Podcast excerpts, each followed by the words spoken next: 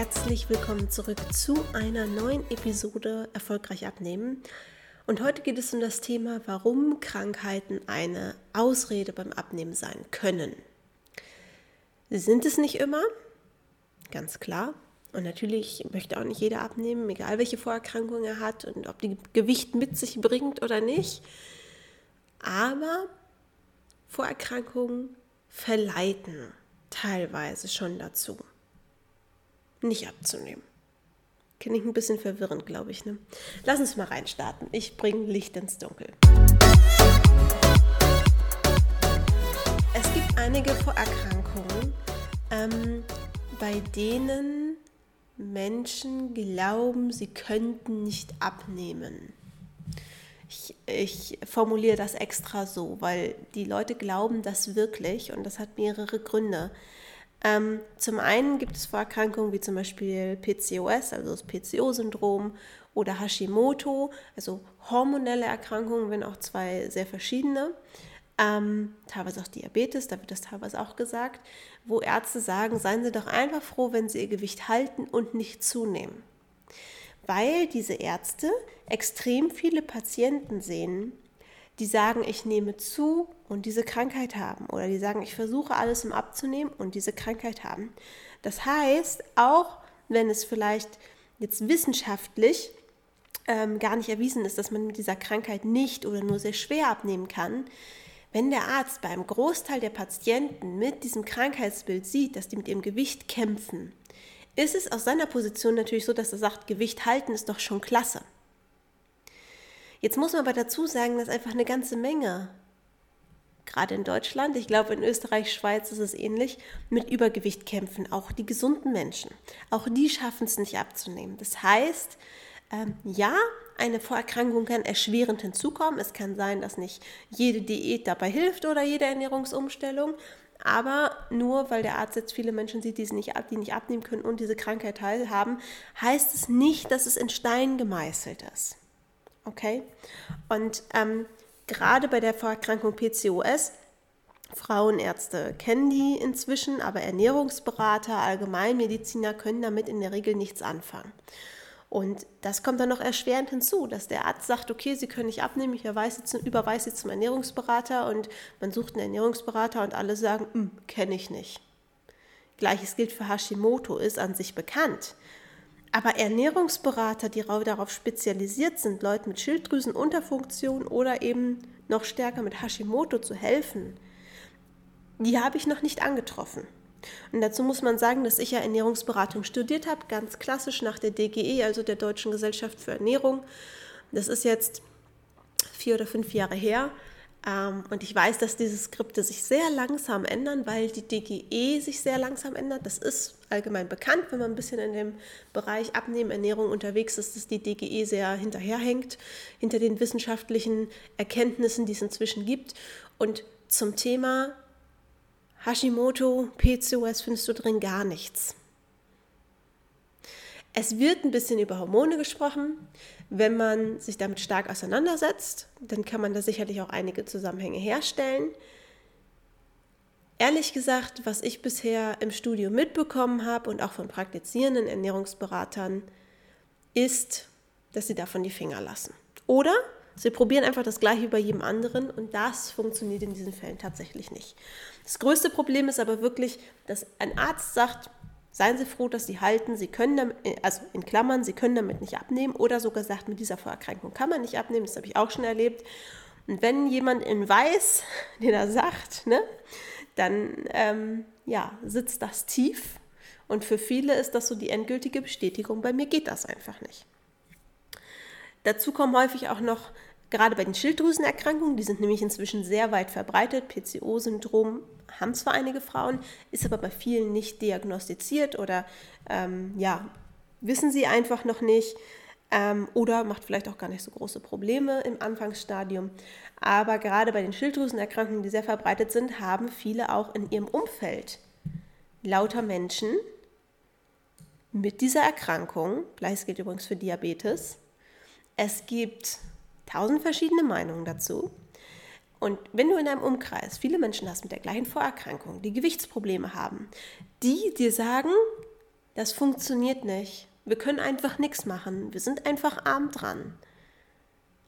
Dann glaubt man das irgendwann, gerade wenn man vielleicht damit aufgewachsen ist. Und bei Schilddrüsenerkrankungen ist es häufig so, weil ähm, die Tendenz dafür liegt häufig in der Familie. Bei mir ist es auch so.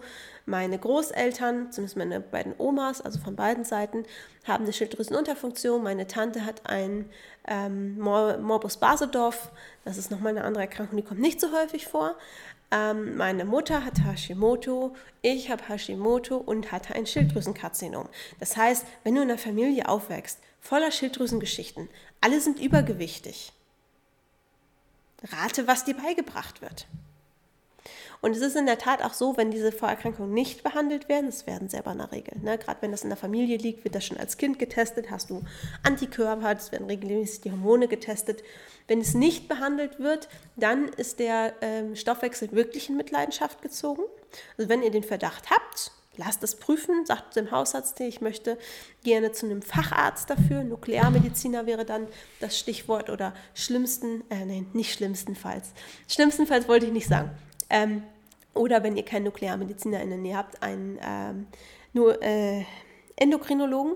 Äh, warum lieber Nuklearmediziner? Weil der speziell auf die Schilddrüse spezialisiert ist, während äh, Endokrinologen alle Hormone machen und äh, je nachdem, welchen Schwerpunkt die haben, das mit der Schilddrüse jetzt nicht ihr Fachgebiet ist, ja, unter dem Expertentum, den sie da haben. Genau, das ist auch nicht, äh, nicht ironisch gemeint. Die, natürlich sind Endokrinologen hochausgebildete Ärzte, aber es ist halt eins von vielen Hormonen, beziehungsweise eine Handvoll von vielen Hormonen, die sie ähm, behandeln. Genau. Ähm, wenn man das nicht behandeln würde, hätte man Probleme. Bei mir ist es so gewesen, dass ähm, ich immer eine sehr hohe Dosierung an Hormonen brauche, um, um komplett äh, Energie zu haben, wie andere Menschen auch.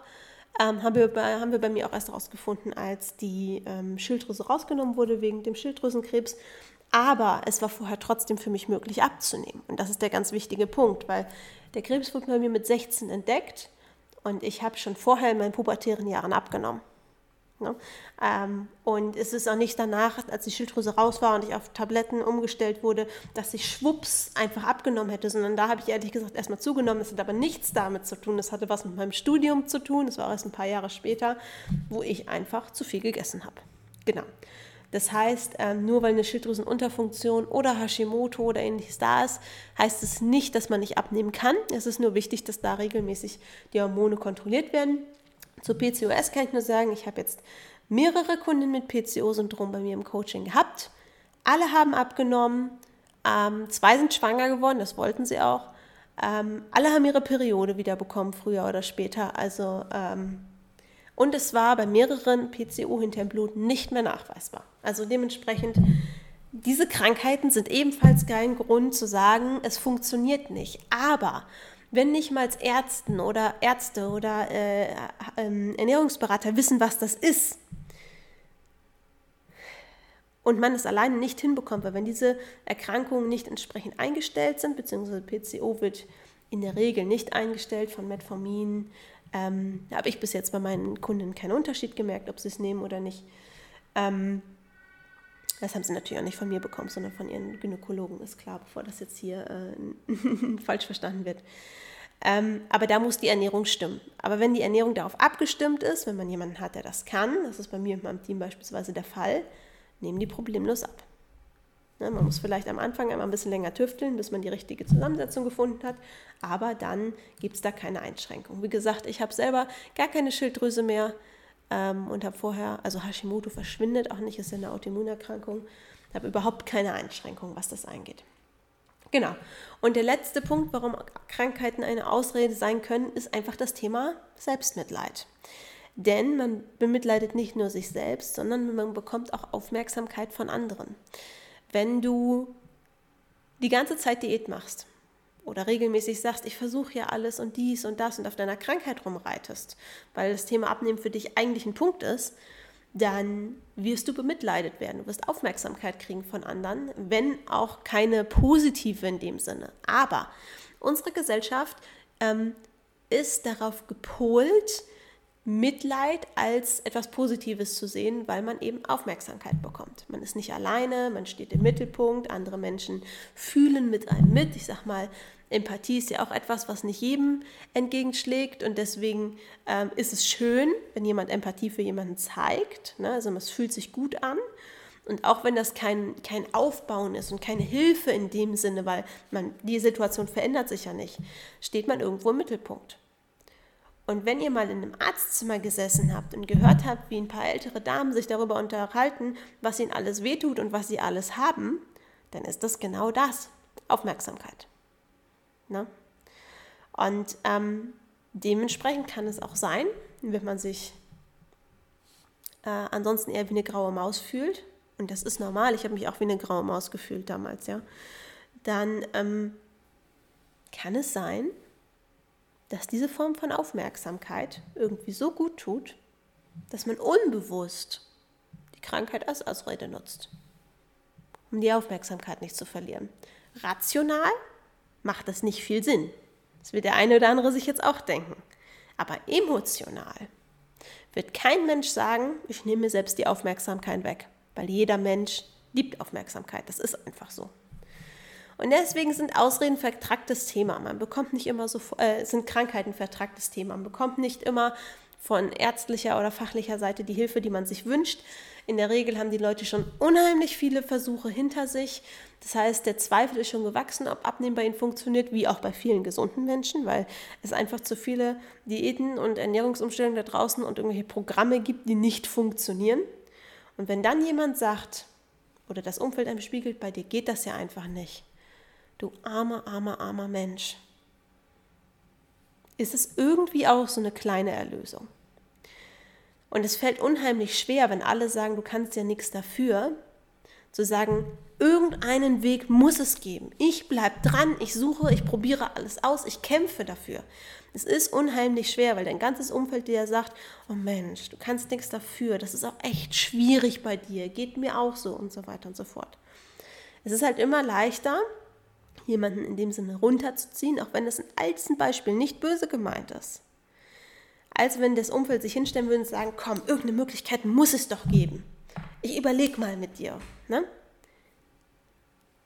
Deswegen erleben wir ganz häufig, dass Menschen, die schon lange mit Vorerkrankheiten, Vorerkrankungen leben, sehr viel Selbstmitleid mitbringen ins Coaching und wo wir sehr viel Mindset-Arbeit leisten müssen. Und das machen wir gerne und es ist auch nichts Schlimmes und umso befreiender ist es, wenn sie merken, ich kann das ja managen. Ich kann über die Ernährung dafür sorgen, dass es mir besser geht. Ich kann dafür sorgen, dass ich abnehme.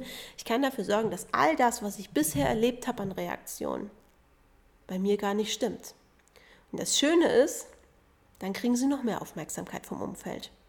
Weil wenn sie es auf einmal nach 20 Jahren schaffen abzunehmen, das ist ein ganz schöner Hingucker. So viel dazu, ihr Lieben, wenn jemand von euch Vorerkrankungen hat, gebt da nicht auf, wenn das Abnehmen für euch wirklich was äh, ist, was für euch wichtig ist. Gerade wenn ihr zum Beispiel stark übergewichtig seid, werden viele Erkrankungen besser mit der Abnahme. Das ist zum Beispiel auch bei PCO-Syndrom, dass äh, ja, die Krux, dass Ärzte sagen oder dass auch Studien zeigen, wenn man abnimmt, wird das Ganze besser, aber die Ärzte und Ernährungsberater wissen nicht, wie man damit abnehmen kann. Genau. Und dementsprechend auch Diabetes, ne? wenn man die Ernährung umstellt, ich habe bis jetzt keinen Fall gehabt, wo das Insulin nicht reduziert werden konnte. Das heißt nicht, dass man davon ganz wegkommt, aber jede Dosis, die man weniger braucht, ist gut für die Zellen und den Körper. Ne?